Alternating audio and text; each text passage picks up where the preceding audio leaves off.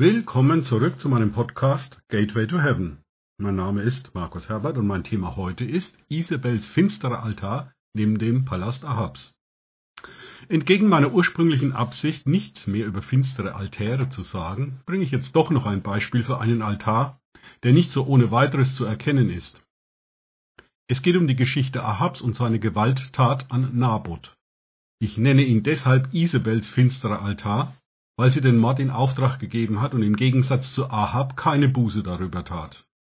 Ich beginne mit 1. Könige Kapitel 1, dem ersten Vers. Und es geschah nach diesen Ereignissen. Naboth, der Jesreeliter, hatte einen Weinberg, der in Jesreel war, und zwar gleich neben dem Palast Ahabs, des Königs von Samaria.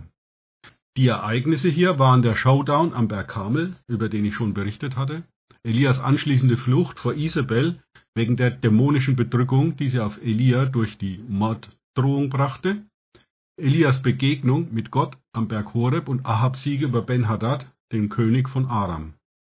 Vers 2 Und Ahab redete zu Naboth und sagte, Gib mir deinen Weinberg. Er soll mein Gemüsegarten werden, denn er ist nahe bei meinem Haus. Ich gebe dir dafür einen besseren Weinberg als den hier. Oder, wenn es besser ist in deinen Augen, gebe ich dir Geld als Kaufpreis für ihn. Gott hatte durch Josua den Israeliten das Land als Erbbesitz austeilen lassen. Josua 13,7 Und nun verteile dieses Land als Erbteil unter die neun Stämme und dem halben Stamm Manasse.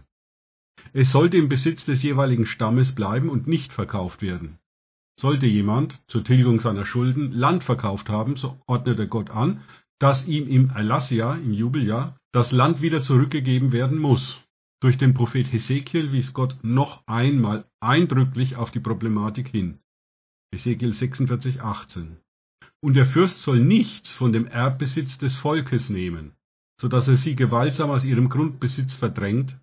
Von seinem eigenen Grundbesitz soll er an seine Söhne vererben, damit sich mein Volk nicht zerstreut, jeder aus seinem Grundbesitz. Somit durfte Naboth sein Grundstück nicht verkaufen. Vers 3. Aber Naboth sagte zu Ahab, das lasse der Herr fern von mir sein, dass ich dir das Erbe meiner Väter gebe. Wie gerade ausgeführt war Naboth im Recht mit seiner Weigerung, sein Grundstück, sein Erbbesitz zu verkaufen. Und schon gar nicht die damit verbundene Nutzungsänderung von einem Weinberg zu einem Gemüsegarten. Vers 4. Da ging Ahab in sein Haus, missmutig und wütend über das Wort, das der Iresieliter Naboth zu ihm geredet hatte, das er gesagt hatte. Ich gebe dir das Erbe meiner Väter nicht. Und er legte sich auf sein Bett und wandte sein Gesicht ab und aß nichts. Das hört sich für mich nicht wie die Reaktion eines Königs an, eher wie die eines trotzigen, pubertierenden Jugendlichen, dem man sein Spielzeug nicht geben will. Vers 5. Auftritt von Isabel. Da kam seine Frau Isabel zu ihm hinein und sagte zu ihm, Warum denn ist dein Geist missmutig, und warum isst du nichts? Vers 6. Er sagte zu ihr, weil ich zu dem Jesreeliter Naboth geredet und ihm gesagt habe, Gib mir deinen Weinberg für Geld, oder wenn es dir gefällt, will ich dir stattdessen einen anderen Weinberg geben. Er aber sagte, ich gebe dir meinen Weinberg nicht. Kein Wort von Ahab darüber, dass Naboth das Erbe seiner Väter nicht weitergeben darf. Vers 7.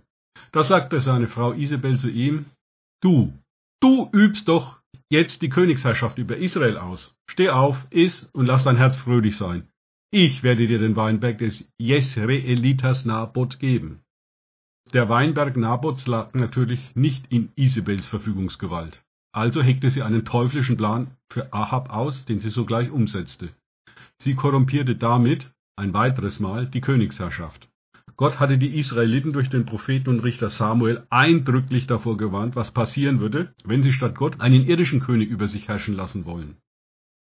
Vers 8. Dann schrieb sie Briefe im Namen Ahabs und siegelte sie mit seinem Siegel und sandte die Briefe an die Ältesten und an die Vornehmen, die mit Naboth zusammen in seiner Stadt wohnten. Tatbestand Betrug. Sie gibt sich für den König aus und maßt sich eine königliche Autorität an, die sie nicht besaß. Vers 9. Und sie schrieb in den Briefen folgendes, ruft ein Fasten aus und lasst Naboth obenan im Volk sitzen. Tatbestand, Missbrauch einer religiösen Veranstaltung für ihre finsteren Pläne. Vers 10. Und setzt ihm gegenüber zwei Männer, Söhne der Bosheit, dass sie gegen ihn zeugen, indem sie sagen, du hast Gott und dem König gelästert. Dann führt ihn hinaus und steinigt ihn, dass er stirbt. Tatbestand Verleumdung und Auftragsmord. Was hier mit Söhne der Bosheit übersetzt wird, sind Diener von Belial, einem sehr finsteren Dämon. Dadurch brachte sie dem Dämon Belial ein Blutopfer, um damit einen finsteren Altar zu errichten. Verse 11 bis 13. Da taten die Männer seiner Stadt, die Ältesten und die Vornehmen, die in seiner Stadt wohnten, wie Isabel zu ihnen gesagt hatte, so wie in den Briefen geschrieben stand, die sie ihnen gesandt hatte. Sie riefen ein Fasten aus und ließen Naboth oben an im Volk sitzen. Dann kamen die beiden Männer, die Söhne der Bosheit, und setzten sich ihm gegenüber. Und die Männer der Bosheit zeugten gegen ihn, gegen Naboth vor dem Volk, indem sie sagten, Naboth hat Gott und den König gelästert. Dann führte man ihn zur Stadt hinaus und steinigte ihn, und er starb.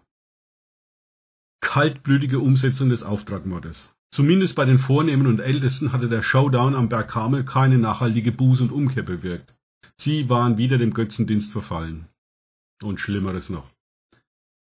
Vers 14. Und sie sandten zu Isabel und ließen ihr sagen, Naboth ist gesteinigt worden und ist tot. Vollzugsmeldung des Auftragsmordes. Damit war das Problem für Ahab und Isabel vordergründig gelöst. Verse 15 und 16. Und es geschah, als Isabel hörte, dass Naboth gesteinigt worden und tot war, sagte Isabel zu Ahab, Mache dich auf, nimm in Besitz den Weinbergs des Jesraelitas Naboth, der sich geweigert hat, ihn dir für Geld zu geben. Denn Naboth lebt nicht mehr, er ist tot. Und es geschah, als Ahab hörte, dass Naboth tot war, da machte sich Ahab auf, um in den Weinberg des Jesraelitas Naboth hinabzugehen und ihn in Besitz zu nehmen. Damit war der finstere Altar direkt vor der Haustüre komplett. Eine direkte Konfrontation mit Elia, dem Mann Gottes, riskierte Isabel nicht mehr. Eine weitere Niederlage wie am Berg Karmel ging Isabel damit listig aus dem Weg. Ihre dämonische Macht wollte sie dennoch ausbauen bzw. festigen. Doch wiederum hatte sie die Rechnung ohne Gott gemacht. Der reagierte prompt. Verse 17 bis 19. Da geschah das Wort des Herrn zu Elia, dem Tischbitter. Mache dich auf, geh hinab, Ahab, dem König Israel, entgegen, der in Samaria wohnt. Siehe, er ist im Weinberg Nabots, wohin er hinabgegangen ist, um ihn in Besitz zu nehmen. Und rede zu ihm und sage, so spricht der Herr, hast du gemordet und auch fremdes Gut in Besitz genommen? Und rede zu ihm, so spricht der Herr, an der Stelle, wo die Hunde das Blut Nabots geleckt haben, sollen die Hunde dein Blut, ja deines, lecken. Vers 20 Und Ahab sagte zu Elia, hast du mich gefunden, mein Feind? Wie gehabt. Ahab schiebt die Schuld auf Elia, der ist ja sein Feind. Doch Elia ist nur der Bote Gottes, der das Gerichtsurteil über Ahab und Isabel ausspricht. Elia erwidert ihm, und er sagte, ich habe dich gefunden, weil du dich verkauft hast, um zu tun, was böse in den Augen des Herrn ist. Verse 21 bis 26 enthalten dann die Urteilsbegründung und das Urteil über Ahab und Isabel. Siehe, ich bringe Unheil über dich und fege aus hinter dir her. Ich werde von Ahab ausrotten, was männlich ist, den Unmündigen und den Mündigen in Israel. Zu Deutsch alle aus seinem Clan. Und ich mache dein Haus dem Haus Jerobeams, des Sohnes Nebats, gleich, und dem Haus Baschas, dem Sohne Ahias, wegen des Zornes, zu dem du mich gereizt hast und weil du Israel zur Sünde verführt hast. Und auch über Isabel hat der Herr geredet und gesprochen. Die Hunde sollen Isabel fressen an der Vormauer von Jezreel. Wer von Ahab in der Stadt stirbt, den werden die Hunde fressen, und wer auf freiem Feld stirbt, den werden die Vögel des Himmels fressen. Es hat in der Tat keinen wie Ahab gegeben, der sich so verkauft hätte, um zu tun, was in den Augen des Herrn böse ist.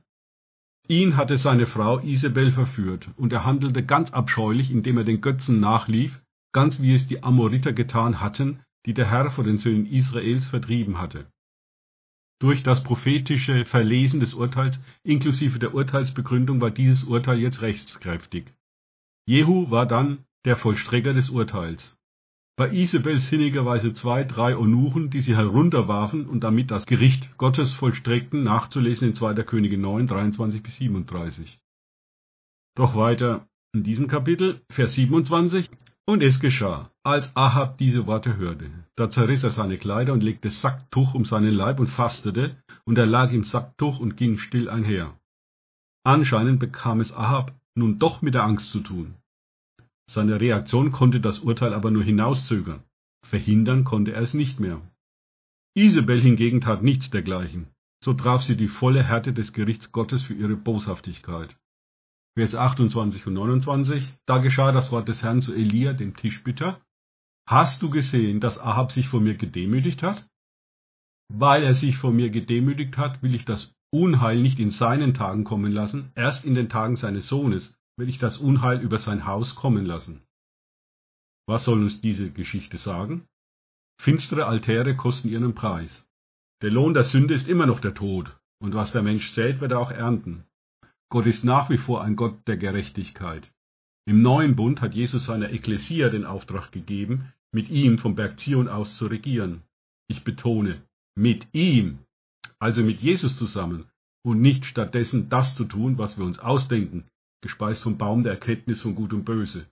Wir müssen Jesus fragen und von ihm die Gebetsstrategien erbitten, damit Gerechtigkeit sich ausbreiten kann. Ich zitiere Römer 14, Vers 17. Denn das Reich Gottes ist nicht Essen und Trinken, sondern Gerechtigkeit und Friede und Freude im Heiligen Geist. Erst wenn die Gerechtigkeit herrscht, kommt anschließend Friede und Freude. Das sind die Zeichen des Königreiches Gottes. Danke fürs Zuhören. Denkt bitte immer daran, kenne ich es oder kann ich es im Sinne von erlebe ich es. Erst sich auf Gott und Begegnungen mit ihm einlassen bringt Leben. Gott segne euch und wir hören uns wieder.